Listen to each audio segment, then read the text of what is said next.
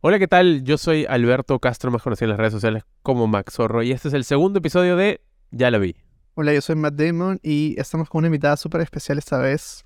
Cuéntanos, Alberto, ¿quién es? Katy Subirán es una gran amiga, una gran cinéfila, ella es periodista, es, es una especie de ratona de biblioteca, le gusta mucho investigar y por eso también la tengo aquí. En realidad también la tengo aquí por una polémica que sucedió este- esta semana en Twitter. Pero bueno, de ahí vamos a llegar a ese tema. Katy, ¿cómo estás? Hola, querido, muchas gracias por la invitación. Queridos, queridos, muchas gracias por la invitación y nada, siempre a su disposición y siempre contenta de hablar con ustedes. Siempre contenta de, de hablar con Beto, para ser honesta, porque es a quien conozco. Miguel, mucho gusto. Bienvenida a este espacio nuevo. Es un espacio que vamos a ver cómo, cómo nos cómo aguanta. Este. Y ahí con, fe, aquí, con fe como todo en el Perú. como con fe, sí. Este, y, y la idea era hablar de películas muy libremente, ¿no? No queremos tomarnos tan en serio tampoco. Claro, queremos Es- renegar, pero tranqui. Queremos renegar, pero tranqui, esa es, ¿no? Y, es- y- y la idea es hablar también de las películas que hemos visto. Entonces vamos a empezar justamente preguntándote, Katy, ¿cuál es la última película que has visto? ¿En el cine o en mi casa? ¿En dónde? Ahorita creo que ya da un poco Sí, ya no importa mucho, ¿no? La puedes haber visto en tu teléfono y normal. En tu teléfono como Martin Scorsese quiso que la veas. No, no quiso que la veas. Pidió que no veamos el irlandés en nuestro teléfono. Por favor, no te... No, no tergiversar las, las cosas, ¿no? Mira, la última película que he visto, ayer volví a ver por vez número 50 más 1, eh, Casablanca, Wow. ¿Dónde lo viste? en HBO Max. Increíble. Ah, no sabía que estaba ahí. Casablanca es un Oye, pelón. HBO Max tiene, tiene, un, tiene un panorama, un panorama, estoy hablando de una, un menú, un menú de películas antiguas muy bacán. Sí, es Está interesante lo que HBO ha logrado convocar la ahí. Sierra Madre, está, o sea, hay películas ba- bacanísimas. Bueno, si alguien quiere se pone nostálgico, pues nostálgico, nostálgico, nostálgico, puede entrar a HBO, tiene, tiene buen menú. Es lo que hablábamos la otra vez, que o sea, es una buena plataforma en el sentido de su contenido, pero mala en cuanto a plataforma como tal. Claro. Si tú un domingo a las 9 de la noche te metes a HBO Max, se va a caer. Porque todos están viendo Last Claro. Y se cuelga, ¿no? Sí. Es que H- como HBO Max este, tiene los contenidos de Warner, y claro, Warner es también responsable de algunos de los más grandes clásicos de la historia del cine, también este, por eso es que tiene una biblioteca tan bonita, ¿no? ¿Tú cuál es la última película que has visto, Miguel? Yo vi Ant-Man. Pasamos de Casablanca a Ant-Man. Claro. Amo. Cine, realmente cine. Pero ¿fue cine o no fue cine? cine. Joder, esto es cine. Este. En realidad fue muy raro. Ya. Fue muy raro porque ya, o sea, es Marvel tratando de estirar completamente. O sea, es forzado uno porque ya es totalmente función a su universo. Ya no es como voy a hacer la película porque quiero explorar el personaje, sino es como veamos que todo cuadre como sea. Este personaje tiene que aparecer en la serie y ahora en la película para que salga después en una película más. O sea, es un poco raro y ya no es tan divertido como antes porque incluso, o sea, Ant-Man, cierto, siento que era la más ligada a la comedia por los personajes mismos. O sea, Paul Rudd, un poco más, digamos, no tomada en serio. Y era divertido entre todo, pero ahora es, digamos, se ha vuelto todo más pesado. Igual la cantidad de efectos es alucinante. O sea, yo como persona que trabaja en esa industria, que no hay aquí, este... Claro, tú te dedicas O sea- a anima- animación. Claro, o sea, lo veo y digo, wow, ¿qué tal el trabajo? O sea, tomó horas y horas. Casi toda la película, a diferencia de las otras dos de Ant-Man, ha sido grabada en pantalla verde. eh, con muchos efectos en casi todas las películas. Todos los fotogramas tienen pantalla verde, por así decirlo. Pero, Pocas escenas en el mundo. claro, pero eso es a nivel de producción, porque al final la película mm, deja mucho que desear. Claro. Sí, y es interesante porque ahorita, ayer salió que Ant-Man, eh, no sé si le ganó o está al mismo nivel de, de Eternals como la película con peores reviews de la Sí. historia de Marvel. ¿No? Y claro, no, no, no, eso, eso es interesante porque a nivel internacional sí hay como una opinión pública, ¿no? A la salida de, los cines de Estados Unidos, no sé si la gente lo sabe, pero como está todo mucho más indus- industrializado y organizado, hay como una encuestadora que hace algo que se llama el Cinema Score, que a la salida de los cines le pregunta a la gente qué ha opinado sobre la película y en base a eso ellos calculan el boca a boca que va a tener y cuánto va a sostenerse en el tiempo porque saben que si a la gente no le gusta, a la semana siguiente probablemente va a caerse la taquilla y así. O sea, está todo mucho más sistematizado, ¿no? Mientras que, y eso ya nos lleva al, al- tema de la semana, digamos, claro, en nuestro país, de muchas formas el criticar el cine peruano es, es bien complejo, ¿no? Complejo desde varios lados. Creo que sabemos que las películas independientes les toman muchísimo esfuerzo, años, conseguir sus presupuestos, sus fondos para hacerlos. Entonces, sí, sí, sí, duele, sobre todo yo ahora que estoy haciendo películas, eh, como que te duele un poco criticar incluso las películas que quizás no te gustan. Es parte, creo, de lo que se necesita hacer Lo para que mejorar. los directores de cine. Claro, para mejorar el cine necesitamos criticarlas y, generar una conversación sobre las películas. Pero claro, ligado a las películas comerciales, por ejemplo, ahorita el gran debate que se ha surgido ha sido alrededor de A su madre, A su madre de los amigos. Una película que... A ver, convengamos que no hay crítica no hay crítica de cine en el Perú, no hay muy pocos críticos que escriben textualmente crítica, pero digamos, en el universo de videos de YouTube de comentarios, unánimemente ha sido mal recibida. ¿No? Y, eso ha despertado una ola de comentarios y de debates y de molestias y de cosas, ¿no? Katy, ¿tú qué opinas de todo lo que ha pasado con Asuma de los amigos en las últimas semanas? Es complejo, ya me parece bien complejo porque ha, me parece por un lado, se ha como que sacralizado la figura de Carlos Alcántara y es como que no, él es una persona que empezó desde abajo, eh, por otro lado es eh, como, como que el referente cómico de, de, de la mayoría de, peruanos, o no sé si de peruanos, pero al menos de limeños.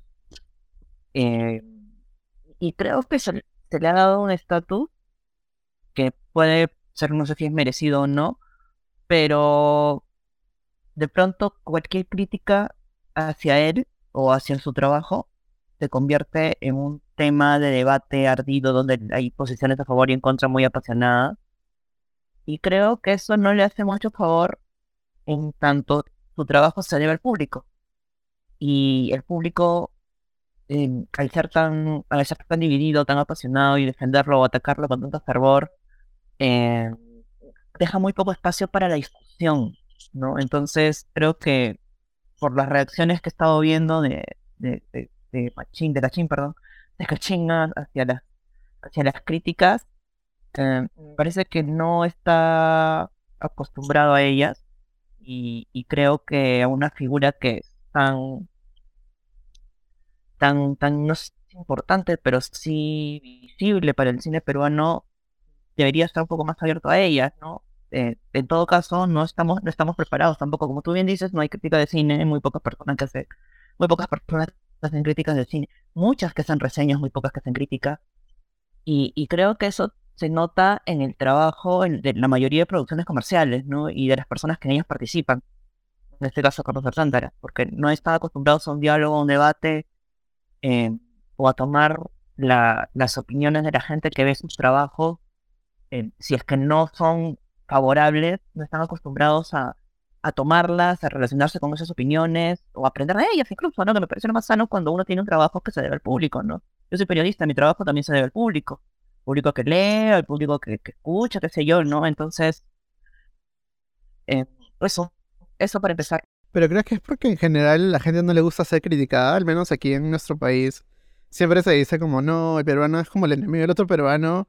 Y en realidad no tiene mucho sentido, porque siento que, como tú dices, o sea, la crítica ayuda a, a hacer mejor cine. En este caso, específic específicamente hablando de cine, ¿no? No sé, no sé tú qué opinas. Porque si no, o sea, no, no tenemos críticos y entonces la gente sigue haciendo, digamos, básicamente publicidad. Claro. O sea, yo creo que, yo creo que, a ver, por un lado siento que eh, Cachín es muy consciente de que se hace una película comercial, una película para el público, como la podrían definir. O sea, como la, ya llaman a veces, ¿no? Entonces, ligado a eso, el tener ya más de medio millón de espectadores debería ser una victoria suficiente como para de pronto hacer o, tratar de ignorar otro tipo de comentarios sabiendo el tipo de película que él quería hacer. O sea, no, no, no creo que tampoco sea ciego y crea que, que ha hecho, este, no sé, una película al, al nivel de Buster Keaton o de Charles Chaplin, ¿no? Entonces, en ese sentido, me, me, sorprende que la reacción sea tan como alterada en base a comentarios como decimos muy pequeños, ¿no? Y en lo que sí tiene razón y que en todo caso quizás podría abrirse un debate hacia el acercamiento que tienen estos youtubers, tiktokeros con respecto a su película. Hay muy pocos que sí tienen comentarios mucho más acertados, mucho más referenciados. Pero, por ejemplo, hay tiktokers que es, por ejemplo, eh, spoilean al final. O sea, hay, hay un tema ahí con, con, en vez de hacer crítica, con hacer reseñas, ¿no? Como contar qué es lo que pasa a lo largo de toda la película. Que bueno, lamentablemente en el, en el, universo de internet en el que vivimos es algo que sucede en todos los niveles y con todas las películas. O sea, tú ahorita puedes saber el final de Ant-Man viendo en algún video de YouTube. Claro. Y es parte del, del internet, ¿no? Pero en todo caso, el, el debate lo pudo haber llevado por ahí, ¿no? Como, oye, esto no es crítica, no es una reseña, ¿por qué contarías el final de una película, ¿no? O por qué adjetivizarías de una forma sin necesariamente quizás este hablar como con más no sé, con más terminología, con más experiencia porque la crítica también es un oficio, ¿no? Uno tiene que ver muchas películas y entender mucho sobre, sobre planos, sobre colores, sobre composición, sobre puesta en escena, sobre actuación, sobre etcétera, para poder eh, evocar una crítica que tenga sentido, ¿no? Mientras que creo yo hay muchos de esos TikTokers que es bien común, eso es algo que siempre ha ocurrido, solamente que ahora les vemos las caras y, hablan. Antes eran textos, yo me acuerdo que en mi época los textos eran bien así, igual de afilados, pero en texto, ¿no? Son mucho más personales, ¿no? Mucho más de como que no la vean o esta persona nunca debería más hacer cine o, o sea, y eso al final no es crítica de cine, ¿no? Eso es más como no sé qué es. claro, hay que saber también diferenciar, ¿no? O sea, que es tipo hablar por hablar, que básicamente es un poco la costumbre también del raje y del decir como eso es basura. Pero ¿por qué, o sea, ah, ¿por qué argumentar? En serio, ¿no? claro, también. ¿Sabes lo que creo? Que estamos cayendo en el mismo error que cayó Carlos Alcántara. o sea, me explico. La polémica empieza porque Carlos Alcántara sale a decir que él no sabe nada de cine, sabe muy poco de cine y que eh, ha aprendido, o mejor dicho, cuando se surgió la oportunidad de dirigir, se dedicó a ver tutoriales. Eso es lo que dijo. Y eso es lo que particularmente a nosotros nos molesta. Entonces, yo creo que la gente que, o sea, todos tenemos derecho a tener una opinión y todos, en, ahora en, la época del Internet, todos tenemos dónde vertir esa opinión. Lo que yo creo es que mucha gente que dice o que se quiere posicionar como referente de crítica de cine hace exactamente lo mismo que Carlos Alcántara ha, dicho. Exacto. No sabe mucho de crítica, y no, pero ni siquiera aprende de crítica viendo tutoriales, pues, o sea, no, no, ni siquiera ve tutoriales para, para hablar, para querer ser crítico crítico o crítica de cine, ¿no? Eh, creo que ve muy pocas películas, no, no ve más allá del, no va más allá del me gusta o no me gusta, no, no hay un análisis de, del guion o de la cinematografía.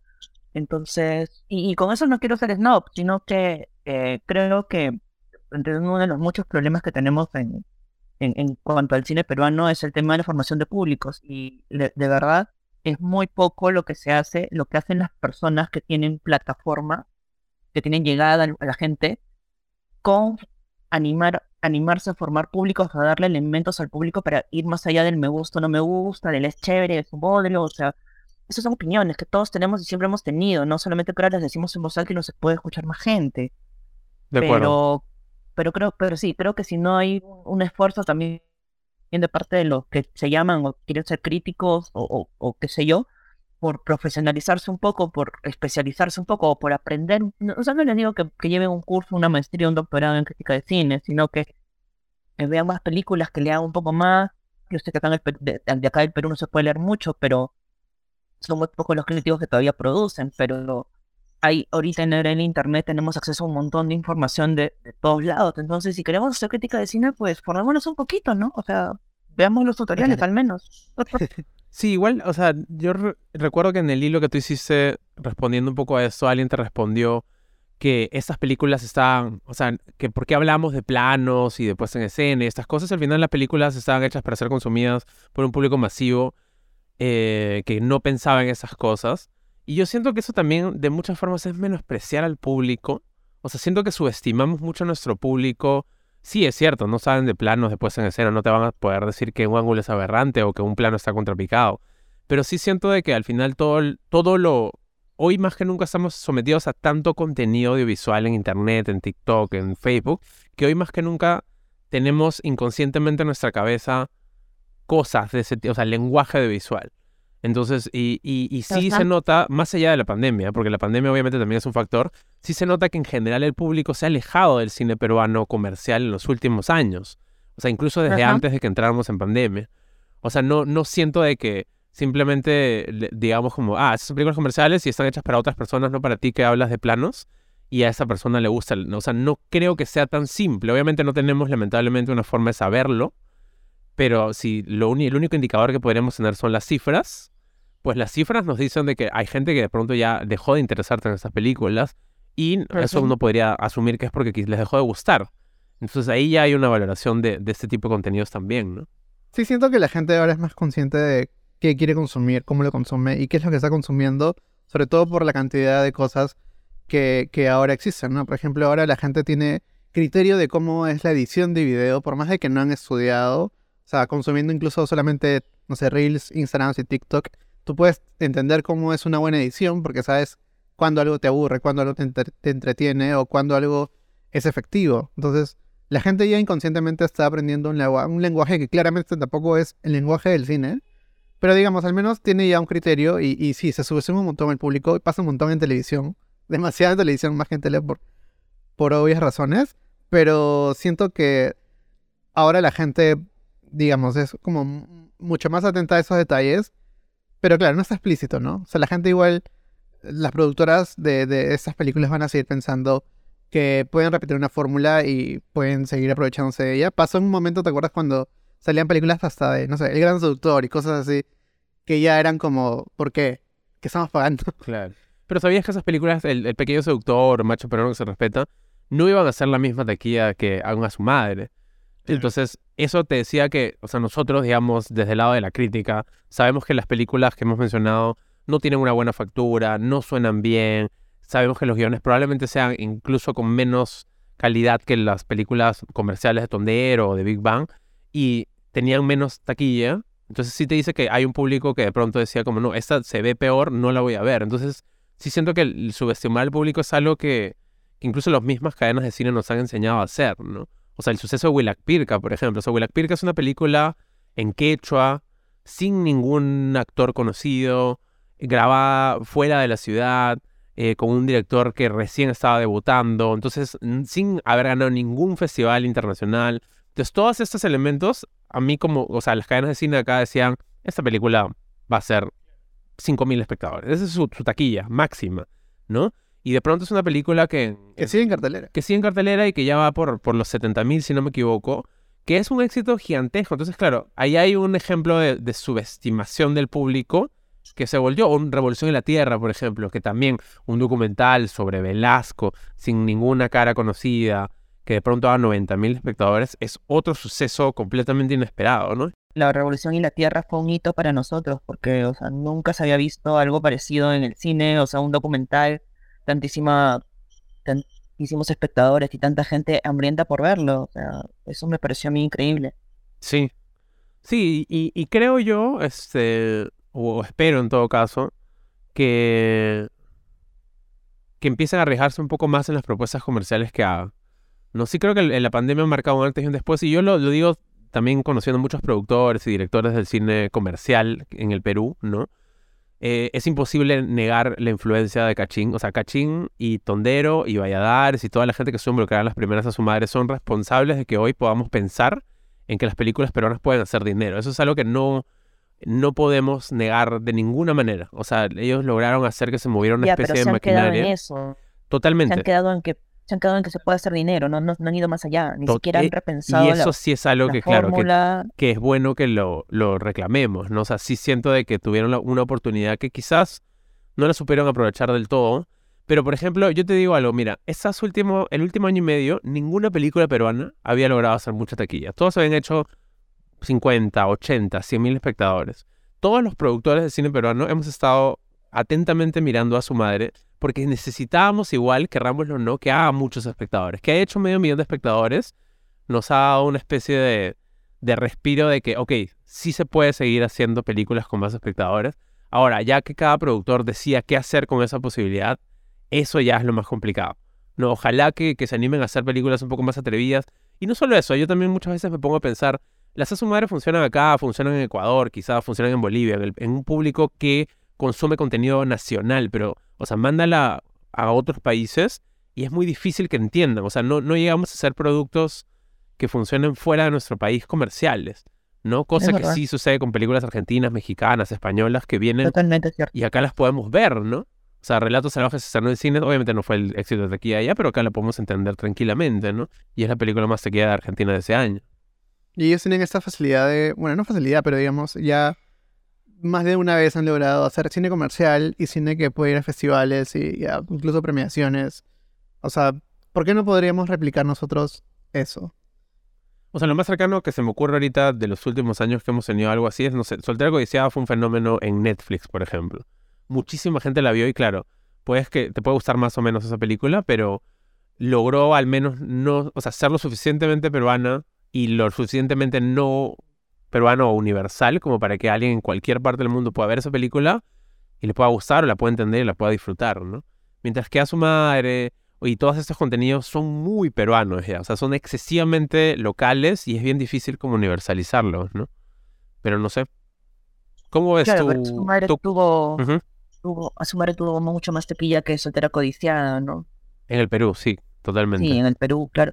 Claro, pero también, o sea, ¿con qué propósitos están las películas? Que Yo creo que tenemos ahí para, para hablar de un montón de temas que no, no nos alcanza el tiempo, supongo. Pero, Sí, sí. eh, o sea, a sumar a los amigos también es interesante porque eh, no solamente por el número de personas que lleva al cine, que claro, como se hizo una saga, eh, o sea, creo que comete el mismo error que se comete en muchas partes del mundo, o incluso podríamos hablar del mismo Hollywood, ¿no? Una película tiene éxito y se empieza a exprimirla hasta el cansancio. Sin embargo, eh, Que estamos hablando de Ant-Man incluso una al cosa inicio me de ese programa. Claro, hablemos de Ant-Man. O sea, podemos hablar del mismo, del mismo universo Marvel, ¿no? O sea, se está desgastando, pero terriblemente. Pero es que, es que creo que al final de eso se trata. O sea, creo- como tú dices, ¿por qué haces estas pelis? Todo bien, si quieres ganar plata, sé sincero contigo mismo y bravazo. Pero yo siento que el, el que esa reacción contra los comentarios negativos, o sea, tú no ves a los de Marvel, la- al director de Ant-Man Quantumania diciendo como, ¿por qué están hablando mal de mi peli? O sea, es como Claro. absurdo, ¿no? Claro. Claro, y es lo que te decía, ¿no? Cuando tu trabajo se debe al público, ahora que se habla de la economía de la atención, ¿no? De llamar la atención del público, de disputar esa atención del público, eh, no puedes reaccionar así, o sea, no deberías en todo caso, porque no, es algo personal, no te están diciendo a ti que eres mala persona, ¿no? Mucha gente que conozco, que conoce a, a Carlos Alcántara dice que es muy buena persona. No dudo que lo sea, pero la forma en la que se expresó acerca de la dirección de cine a mí me chocó por dos cosas, ¿no? Primero, porque eh, dio el mensaje de que realmente cualquiera puede ser un director de cine, ¿no? Que un día te levantas y dices, bueno, quiero ser director de cine, o un día viene tu amigo que tiene dinero para que hagas una película y te dice, oye, dirígela, y tú dices, bueno, ya, no voy a ver un par de tutoriales en YouTube, voy a llevar un curso en doméstica o en Crejana. Entonces, que, que no me parece el camino de la profesionalización, no solamente del cine, sino de cualquier cosa en general, ¿no? A mí me parece alucinante cómo eh, la gente cree que cualquiera puede hacer las cosas de, la, de, las de las cosas ligadas a las carreras de comunicación. Cualquiera puede ser periodista, cualquiera puede escribir, cualquiera puede filmar, cualquiera puede ser director de cine. Me parece increíblemente alucinante cómo creen que cualquiera puede hacerlo y que no necesita prepararse para eso, cuando a un médico no le pides eso, a un abogado tampoco, ¿no? Entonces, incluso a un antropólogo, un sociólogo, ¿no? Cuando hay un, trabajo para ellos, no, no te dicen este, que venga un comunicador a hacerlo, no, te piden un comunicador, este, perdón, te piden un sociólogo, un antropólogo. En cambio, en las carreras de, de comunicación se, cree que cualquiera puede hacerlo y eso a mí me parece un error. Y, el, y creo que el hecho de que se piense eso, que cualquiera puede hacerlo, es lo y que cualquiera lo haga, me parece que es lo que le, le quita la calidad a los productos, ¿no? En todo caso, eh, lo segundo que me pareció terrible de, de, de esas declaraciones es, ya, pero eso sí es una, una cosa muy personal, ¿no? Muy particular.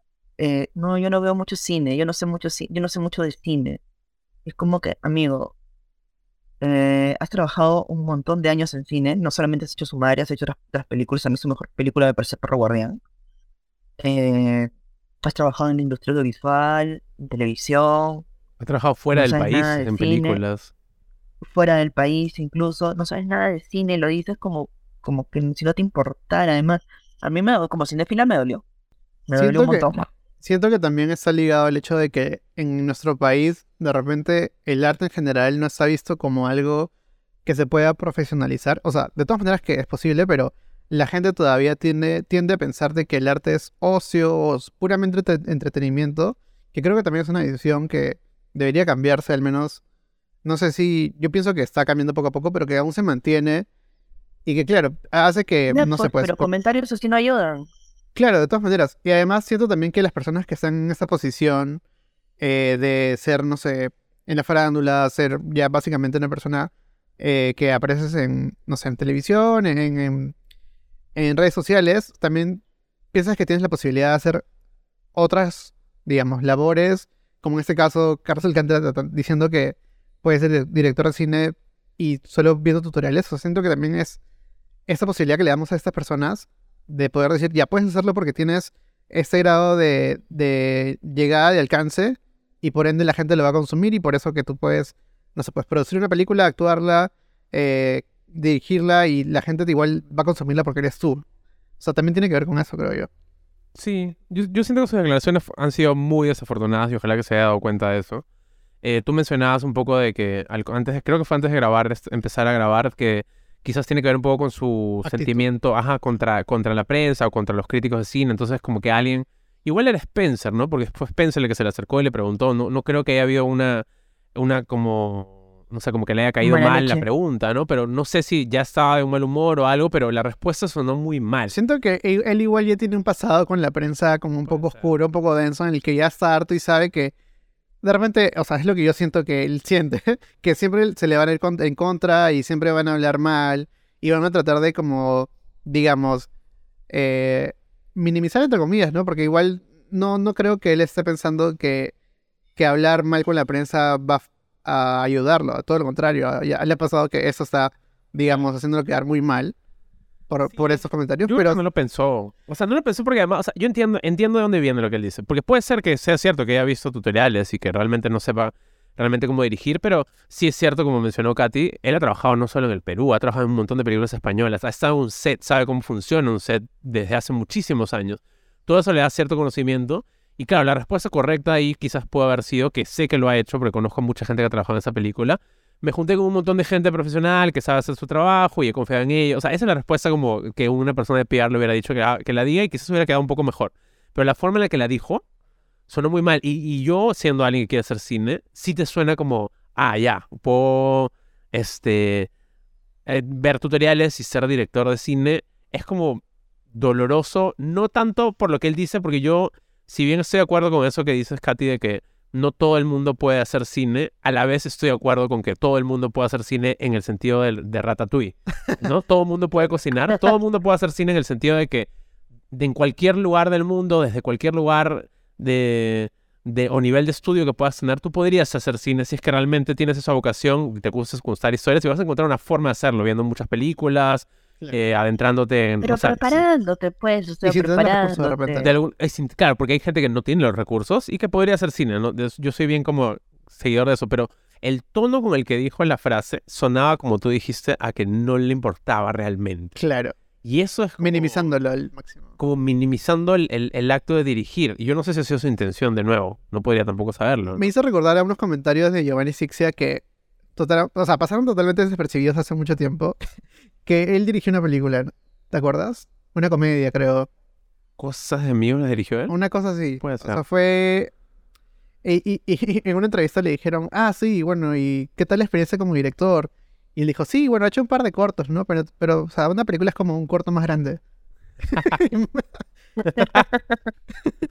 Bastante más que Bueno, pero mira, al grande. menos han hecho un par de cortos. Pues a lo que voy es que, o sea, yo creo, o sea, concuerdo totalmente con Beto. No, todo, no cualquiera puede hacer cine, pero a la vez cualquiera puede hacer cine, pero creo que el esfuerzo no tiene que minimizarse, ¿no? O sea, la necesidad de prepararte para hacer cine o para prepararte para hacer cualquier cosa en la vida, ¿me entiendes? O sea, sí, cualquiera puede hacerlo, pero Tarantino vio millones de películas antes de, antes de, lanzarse a hacer una película porque Tarantino lo mencionado, y Tarantino tampoco estudió cine ya, pero vamos, o sea, hay, hay un montón de, de gente que, que podría, o sea, que, que se prepara años, o sea, Beto, tú para hacer cine, ¿cuánto te has preparado? No, o ya no te voy a usar de ejemplo para no ponerte en conflicto, pero... Pi, pi, pi. para No, no, y ponerte es- en conflicto, pero... Claro, Pero ¿cuántas horas has estado sentado? Pues, claro, ¿cuántos, cuántas sea, páginas de es- cine he hecho? ¿Cuántas críticas he escrito?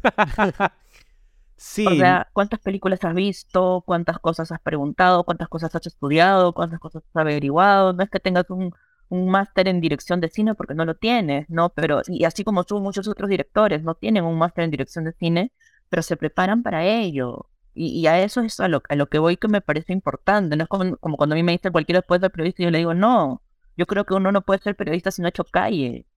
Si no has hecho calle y simplemente te sientas y de tu escritorio vas a hacer, discúlpame, pero tu periodismo va a estar cojo. claro, no Entonces, puedes lo hacer mismo periodismo pienso- sin consumir periodismo. O sea, es como un poco extraño también. no, o sea, Cuando me llegan Sí. practicantes que me dicen que no leen, entonces yo le digo, hijito, ¿qué quieres hacer para trabajar en un periódico? ¿No? O sea, si no, si no lees, o sea, un poquito de congruencia no estaría mal, o sea. Yo creo, como dices, que el, el debate se ha desvirtuado un poco. O sea, al final, Carlos Alcántara, yo creo que principalmente quiere ser actor. Se ha desvirtuado por todos lados, porque mucha gente dice, no, él ha trabajado un montón de años, se ha levantado desde abajo, que vivía en Mirones y ahora es un actor conocido, talentoso. Y es cierto, o sea, nadie niega que ha cambiado todo eso, ¿no? Pero, pero eso no lo vuelve un director automáticamente. Tampoco le quita la posibilidad de que él sea director, o sea, se ha ganado su, su, su espacio en la industria como para él de pronto, él decir, yo quiero ser director y que lo pueda hacer. Hay miles de actores en- internacionalmente que han dado el salto de la actuación a la dirección, ¿no? Claro Pero la forma en la que lo, lo dice o lo menciona o habla sobre ser director pareciera que él no quisiera hacerlo y que lo está haciendo quizás por un motivo comercial, que no está mal tampoco. Pero entonces si tú como no quieres ser director y lo haces por un motivo comercial y le va bien en la película y hay un grupo de gente en internet que te critica, no te molestas con esa gente. O sea, hay como una serie de cosas ahí que no me cierran. Es como súper extraño, ¿no? Sí, y hay una cosa que también este, salió bastante en, en- en el debate en Twitter y que, también, del que también hablé en el hilo que, que, que hice que mencionas, que es acerca de el privilegio que se tiene al, tener, al estar en determinada posición que te permiten hacer cine sin cumplir ciertos requisitos o sin preocuparte por cumplirlos o sin preocuparte por determinadas cosas, ¿no? O sea, a mí me alucina cómo Tondero tiene buenas apuestas por distribución, pero no siempre tiene buenas apuestas en cuanto a producción, ¿no? O no, no son apuestas que se preocupen mucho por detalles como el guion, eh, técnicamente no los critico, como por ahí de repente algunas cosas podrían mejorar, pero el, el guion no, no siento que es algo al que le pongan un especial cuidado o una especial atención, no solo Tondero, ¿no? Sino que Big Bang también cae en eso, ¿no? La película peruana que más odio es este, El Buen Pedro, por ejemplo, ¿no? Y es porque es, técnicamente es muy mala y, la historia también es muy pobre. Entonces, y, y podría darte 80 argumentos más, pero no, no, es, no, es el, no es el motivo del podcast, ¿no? Entonces, creo que mm, e- ese porque puedo, o sea, lo hago porque puedo, está un poco también, eh, no sé si, si decirlo minimizando o haciendo que todo se vea mucho más fácil de lo que es, siendo difícil, siendo con lo difícil que es hacer cine en el Perú. Sí.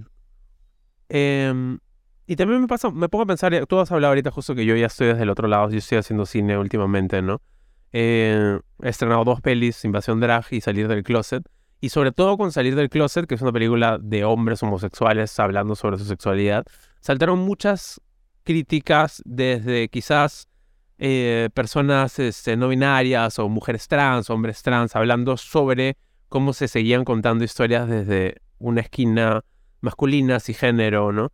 Este, y me resultaron críticas válidas, ¿no? Obviamente igual es como tú puedes como director y, y me ha costado muchísimo tiempo y esfuerzo y dinero terminar esa película, ¿no? Este, y, y te lo puedes como, te puede sí doler un poco, te puede afectar un poco de alguna forma, pero a la vez entiendo, y yo claramente lo entiendo, yo he tenido la, el privilegio de poder estudiar en la universidad, que mis papás me hayan podido pagar eso, tengo el, el, el, el- la, la- no sé si la suerte, sí, bueno, la suerte de ser un hombre homosexual que vive en un distrito en el cual puede salir a la calle tranquilamente, ¿no? Entonces todo eso también ya me pone en una posición de privilegio en la cual tengo que entender que quizás mi película va, va a generar comentarios desde, desde otros lados y desde otras lecturas, ¿no? Y no me pondría tampoco tan a la defensiva eh, con ese tipo de cosas, ¿no? Y sobre todo, o sea, no sé, a mí me pasa, mi película tampoco es que le haya gustado a todo el mundo, ¿no? Recuerdo que la- en la República publicaron una crítica bastante dura contra la peli, que la leí, no sé por qué la leí en realidad, pero, pero fue como que, ouch, man, pero fue un ouch y, y ya está, mañas. Y claro, o sea, a mí me encantaría más bien ser como Cachín, que fue como ouch, y, pero tengo 500 mil espectadores, ¿no? Mi caso es como ouch Claro. y Cineplanes me, ah, con la justa me abrió una sala. Entonces, pero, pero ya está, o sea, al final yo estoy satisfecho con mi peli y, y quiero seguir haciendo películas y, y todo lo que está llegando como de comentarios al final es para seguir haciendo cine y seguir construyendo, ¿no? No sé, yo, yo igual me siento en un espacio raro hoy por hoy, precisamente por estar de- desde el otro lado haciendo películas. Em, entiendo lo difícil que es hacer cine peruano, es muy difícil. Incluso el cine comercial peruano, hoy es muy difícil aún con lo difícil que está haciendo convocar a gente a los cines. La pandemia ha golpeado mucho la asistencia al cine y las únicas películas que funcionan son justamente las de Marvel, que son las que, de las cuales hemos empezado hablando. Pero igual creo que todos queremos hacer mejor cine, ¿no? Al final todos deberíamos empujar el bote hacia eso, ¿no? Hacer mejor cine. Y, y lo peor que podemos hacer es no escuchar a las voces disidentes, que es un poco lo que estamos viviendo ya, ahí nos vamos en floro, pero a nivel social político, ¿no? El no escuchar hacia el al otro lado y, y, tratar de entender eh, las críticas desde ambos lados y solamente nos ubicamos en nuestra esquina, nos está haciendo mucho daño, ¿no? De todas maneras es un ciclo, ¿no? Sí, sí, yo creo que yo creo que somos un país que no nos, o sea, mejor dicho, no nos han enseñado a escuchar. ¿No? O sea, en el colegio no nos enseñan a debatir, no nos nos, tenemos una, una, educación muy jerárquica donde el profesor se pone en una posición en la que su opinión vale más que la del alumno y desde ahí podemos, en, los hogares, las, las, las, familias también suelen ser muy jerárquicas, muy, muy verticales, entonces creo que no estamos acostumbrados a tratar horizontal en general, ¿no? y el, el, momento de debatir con otra persona se nos hace difícil escuchar, se nos hace difícil conversar, pero creo que deberíamos trabajar en eso y mucho más si somos personajes, o sea, si, estamos hablando de un personaje público o si estamos hablando de personas que ofrecen su trabajo al público, ¿no? Que no son todas, ¿no? O sea, que se ofrecen su trabajo a la opinión pública, mejor dicho, ¿no? que es algo súper eh, que cualquiera puede ver o que cualquiera puede leer. Creo que ahí tendremos, tenemos que ser un poco más tolerantes y o sea, también saber discernir cuáles son las críticas que vienen con mala leche y, y no, no te las tomes a pecho, no vienen con mala leche, pero a veces hay críticas constructivas y hay cosas de las que se puede aprender. Siempre hay algo de que se puede aprender y me parece increíble la poca capacidad que tenemos para poder aceptar algo tan sencillo como él. Sí, es un problema de educación, yo también creo. Y sobre todo porque al final se vuelve un ciclo de, no sé, pues personas en posición de enseñar, digamos, educar a los demás, ¿no? O al espectador en este caso, teniendo esa, esa, digamos, eh, posición y, ese privilegio de poder hacerlo, no lo hacen. Y nos pasa en, en televisión también, ¿no? Nos pasa en el cine. Incluso siento que hasta en la radio o en la música pasa que por, es, por eso siempre todo se llega como a una especie de tope. Si te das cuenta en las artes, sobre todo en, no sé, siento que en cine, televisión y, y un poco en música, o sea, los artistas llegan o las propuestas llegan a un punto en el que no salen del Perú por la calidad que al salir del país se encuentran, o sea, tiendes a, no sé, pues, películas argentinas, chilenas, con mucha más este, calidad que incluso pueden tener el mismo presupuesto y no tienen la calidad ni, ni, ni digamos, incluso viendo la parte ya más, digamos, técnica, ¿no? O sea, teniendo los mismos recursos no llegan al mismo nivel de calidad por un tema de educación que ya es un problema, pucha, mucho más grande.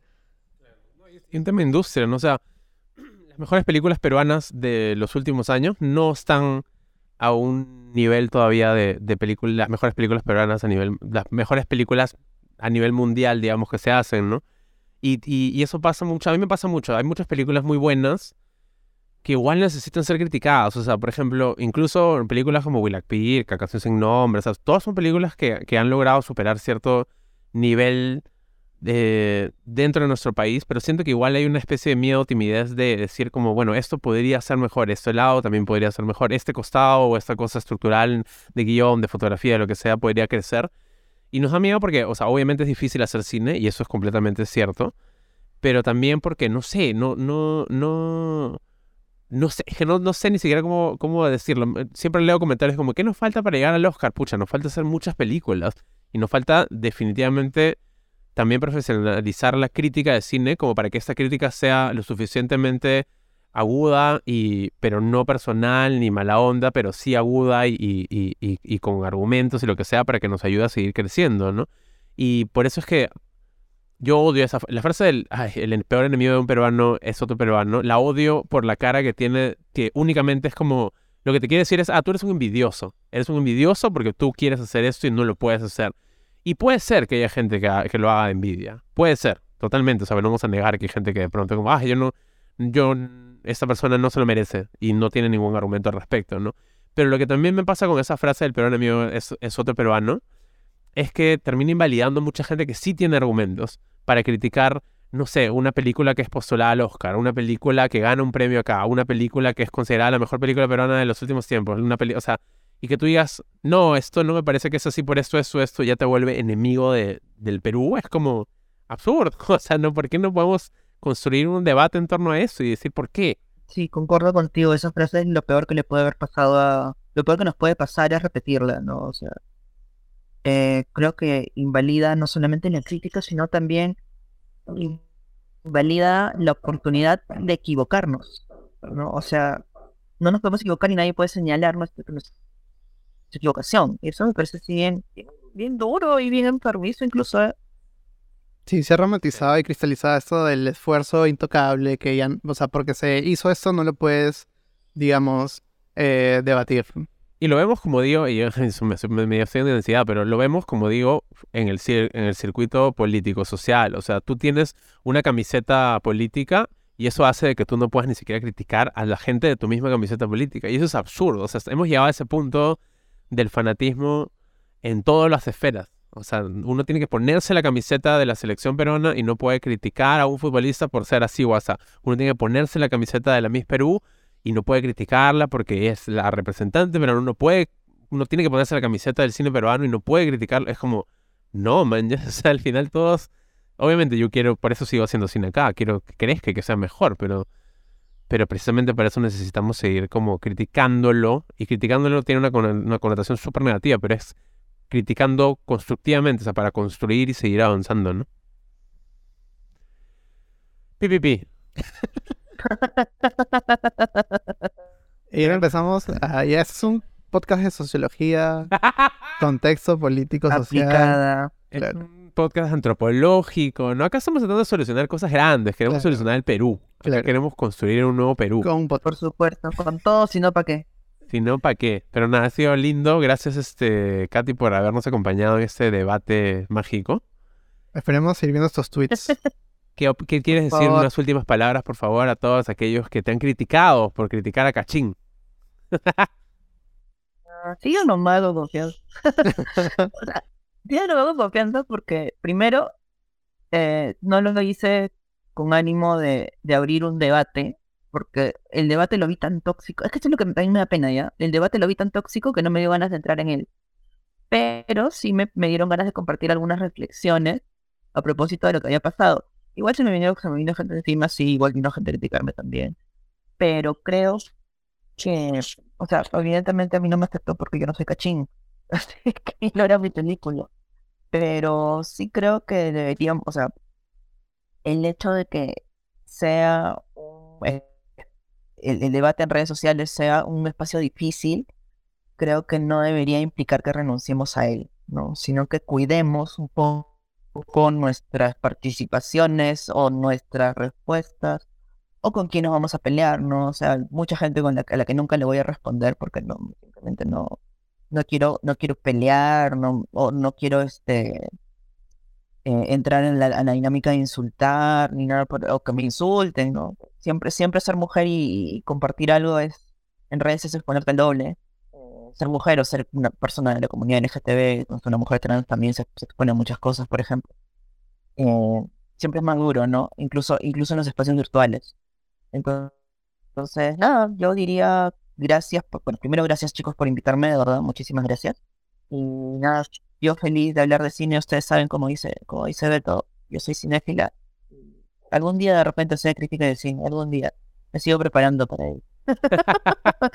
Por el momento, de periodista cinematográfica, al menos eso llego. Gracias por estar aquí. Miguel, tus últimas palabras. Ah, quería preguntarle a Katy qué es lo que se muere por ver. O sea, qué es lo que quieres ver y que se estrene ya. O qué es lo que estás esperando ver ahora que ya, bueno, ya van a pasar las- la temporada de los Oscars y tal. Que viven en películas que están nominadas, pero no sé qué.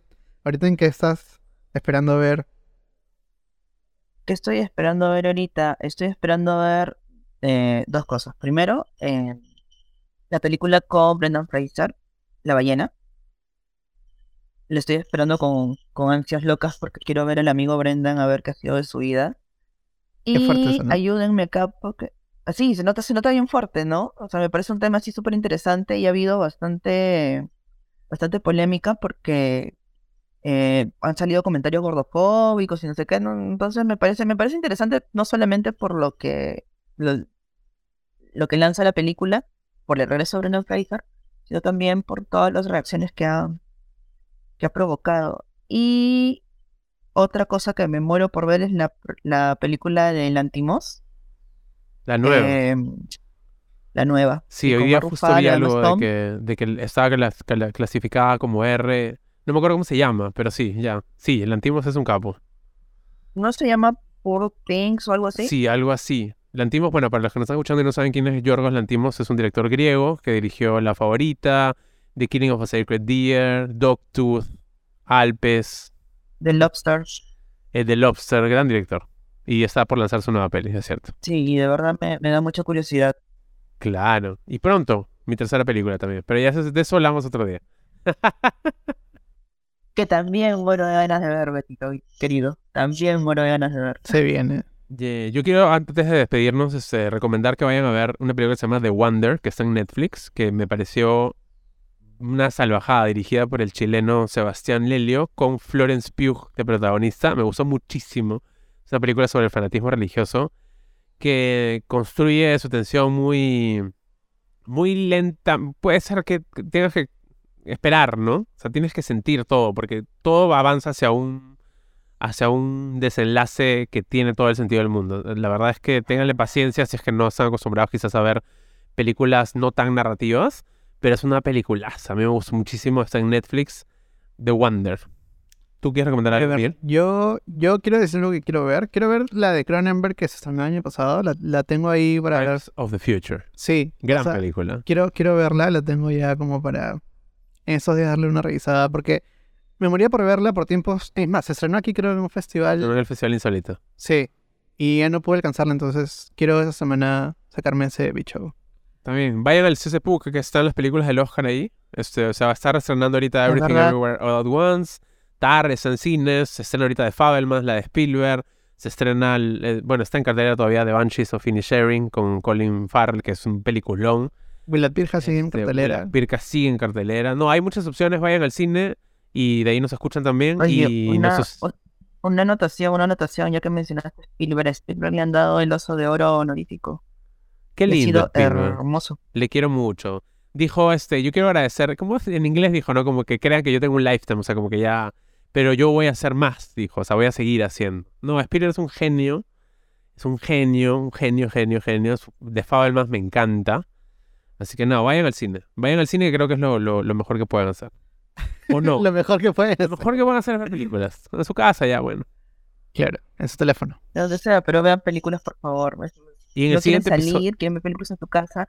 Acuérdense de HBO Max, por favor, que me he quedado alucinada con todas las películas antiguas que tiene. De acuerdo. Perdón. Y ya No en el siguiente episodio vamos a hablar... Vamos a hablar del Oscar. En el siguiente episodio vamos a renegar, vamos a... Con un invitado especial también. con un invitado súper especial. Va a venir aquí Brendan Fraser, ¿no? El actor de The Whale, a conversar con nosotros. Así es. Eso es Eh, todo. Muy bien. Entonces nos vemos en Nada el más y nada menos. Chao. Chao, gracias por escucharnos. Chao.